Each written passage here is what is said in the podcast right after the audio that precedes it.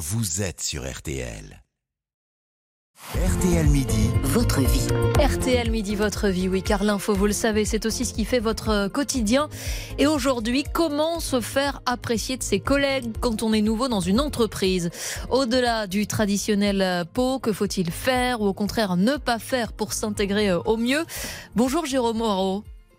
Bonjour. Vous êtes coach et consultant en efficacité professionnelle, auteur de Bon Manager, mode d'emploi, c'est aux éditions euh, Diathéno. Bon, il y a souvent une appréhension au moment de commencer un nouveau travail, mais est-ce que le ou les premiers jours dans une entreprise sont vraiment déterminants pour l'image que l'on va renvoyer? Bah, Ça rejoint euh, en effet cette, euh, cet adage de la première impression et que en effet on a une seule chance de faire une, bonne première impression.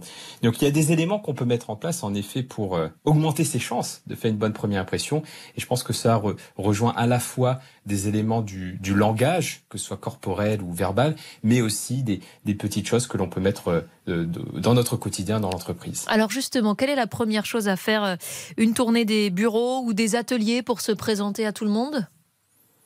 En effet, il y a, quelque chose qui fonctionne bien, c'est déjà de se présenter.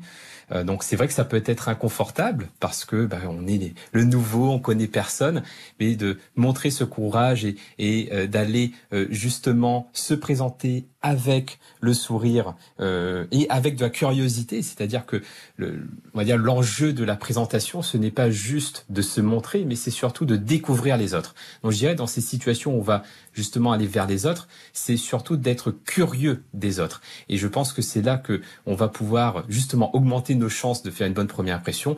C'est de ne pas être là pour justement se dire bah voilà je suis là, je suis enfin arrivé, euh, mais plutôt de, de dire euh, voilà je suis là, je, je suis à votre écoute, je suis ravi d'être là, j'ai envie de vous connaître et j'ai envie de d'intégrer cette nouvelle famille. Et je pense que la clé euh, quand on va se présenter aux autres, c'est vraiment le sourire, la curiosité et aussi euh, quelque chose que, que l'on dit peut-être pas souvent, mais c'est aussi toutes ces situations informelles en fait, hein, quand il y a un after work ou une pause café, de vraiment tout de suite, autant que possible, d'être proactif et, et d'essayer de, de, se joindre aux autres pour assez rapidement rejoindre la famille. Justement, vous parlez euh, des situations informelles. Est-ce que le pot d'arrivée, c'est quelque chose qui se fait toujours?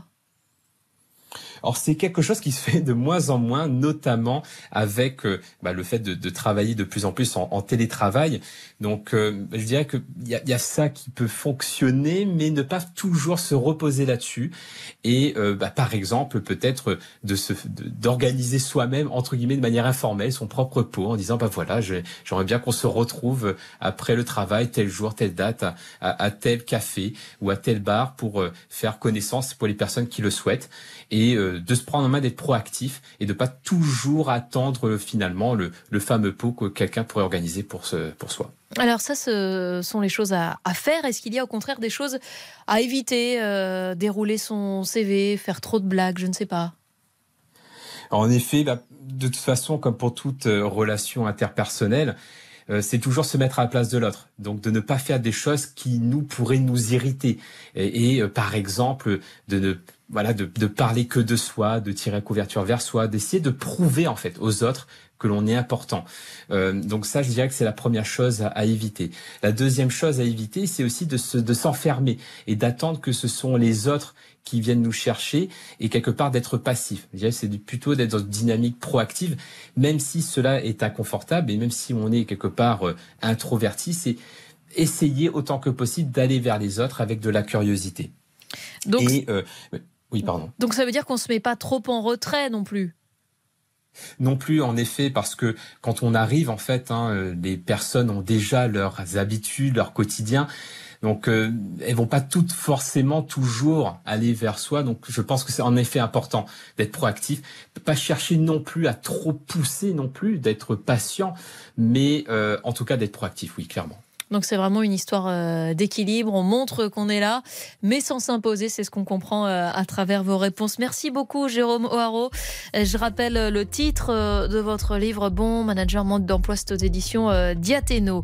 C'était RTL Midi, votre vie. L'info, elle revient dans quelques instants avec le journal de 12h30 d'Agnès Bonfillon. On sera notamment avec nos envoyés spéciaux au Maroc où plus de 72 heures maintenant après le séisme.